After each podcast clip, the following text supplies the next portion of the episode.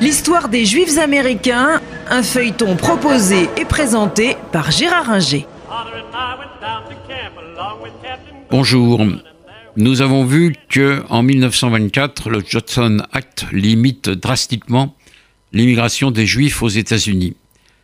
Cela nous conduit à dire un mot des autres pays américains parce que eux vont continuer à euh, recevoir euh, des Juifs en nombre euh, important à peu près jusqu'au milieu des années 30 et même un peu au-delà. C'est le cas notamment du Canada, puisque si les Juifs peuvent pas aller aux États-Unis, beaucoup se tournent vers le Canada et on compte une immigration pas négligeable du côté de Montréal et de Toronto. Les Juifs qui viennent là dans les années 20 et 30 s'assimilant plutôt aux communautés anglophones plutôt que francophones, même à Montréal, parce que la communauté québécoise est une communauté très catholique euh, qui vit autour de ses prêtres et de gouvernements québécois pas toujours très libéraux euh, et donc marqués par un antisémitisme euh, réel, ce qui conduit donc nécessairement les juifs à se tourner plutôt du côté anglophone. Bien plus tard, à partir des années 50-60, viendront au Canada des Juifs d'Égypte et du Maroc qui, eux, se tourneront plutôt euh, du côté francophone. Mais encore aujourd'hui, on le voit bien, euh, à Montréal, qui compte 20% environ euh, les Juifs, notamment les Juifs orthodoxes, sont tous anglophones et ont des difficultés avec le français, sinon avec la communauté québécoise qui trouve que leur religion est parfois exacerbée puisqu'il y a une communauté euh, orthodoxe forte, très forte euh, à Montréal, euh, ce qui provoque parfois des réactions antisémites, notamment chez les partisans de l'indépendance québécoise, qui ne manqueront pas de dire, après l'échec des deux référendums qui auront lieu dans les années 70 et 80, que c'est un peu à cause des Juifs, c'est ce que disait M. Parizeau, le chef du Parti québécois, que le Québec n'est pas indépendant.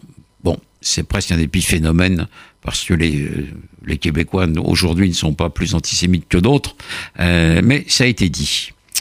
Euh, d'autres se tournent vers l'Amérique latine quand les portes des États-Unis sont fermées, essentiellement vers l'Argentine, où dès les années 1890, il y a une communauté juive importante qui vient grâce au baron de Hirsch, qui crée des villages dans la Pampa euh, et qui euh, crée également dans cette pampa des colonies agricoles.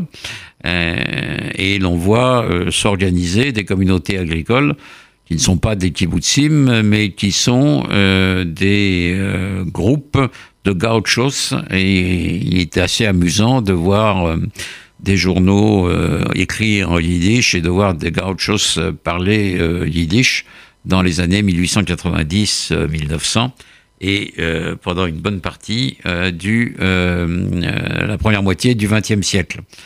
Bon, ensuite, les Juifs vont se tourner vers les villes, c'est-à-dire essentiellement Buenos Aires, et mais pas uniquement quand même. On en trouve à Tucumán, à Cordoba, dans les grandes villes argentines. Et là, ils vont prospérer dans le commerce, dans les affaires, euh, beaucoup vont devenir avocats euh, ou médecins. Là aussi, ils vont être victimes d'un antisémitisme euh, ambiant à partir des années 40. Juan Perón étant tourné vers les régimes d'extrême droite en Europe, aussi bien les régimes nazis, fascistes que franquistes. sa femme évita de la même façon. Mais il n'y aura pas vraiment de persécution euh, anti-juive et euh, les juifs vont constituer et constituent encore aujourd'hui une communauté importante qui dépasse les 300 000 personnes, euh, ce qui en fait la communauté la plus importante du continent américain après les États-Unis. Le Brésil accueille également de son côté environ 60 000 juifs dans les années 20 et 30 qui vivent de manière tout à fait convenable et sont parfaitement assimilés à la population brésilienne qui est très ouverte. Et le Brésil est un pays qui compte peu d'antisémites finalement, où il n'y a pas eu de crise antisémite, il n'y a pas eu euh, d'accueil, euh, contrairement à l'Argentine, de réfugiés euh, nazis. Et donc cette population vit en paix sans difficulté aujourd'hui. On trouve également des communautés juives relativement importantes en Uruguay, à Montevideo, au Mexique, euh, où ils sont relativement peu nombreux quand même. On en, compte à peu près 30 à 40 000, ce qui n'est pas énorme compte tenu de l'importance euh, du pays. Et euh, on en trouve également dans tous les pays. On peut citer le Chili, où là aussi il y a une communauté euh, allemande euh, importante qui s'est installée dès l'avant-guerre, mais qu'on trouve dès en après-guerre aussi à cause euh, donc euh, de l'arrivée euh, de certains nazis, bien moins nombreux, mais malgré tout présents au, au, Chili.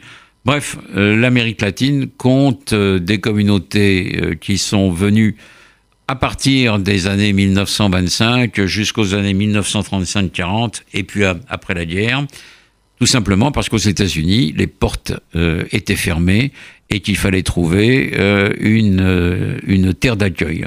Donc euh, le judaïsme latino-américain est né essentiellement du Johnson Act, mais ensuite, naturellement, il va vivre sa vie de manière très différente de celle des Juifs des États-Unis.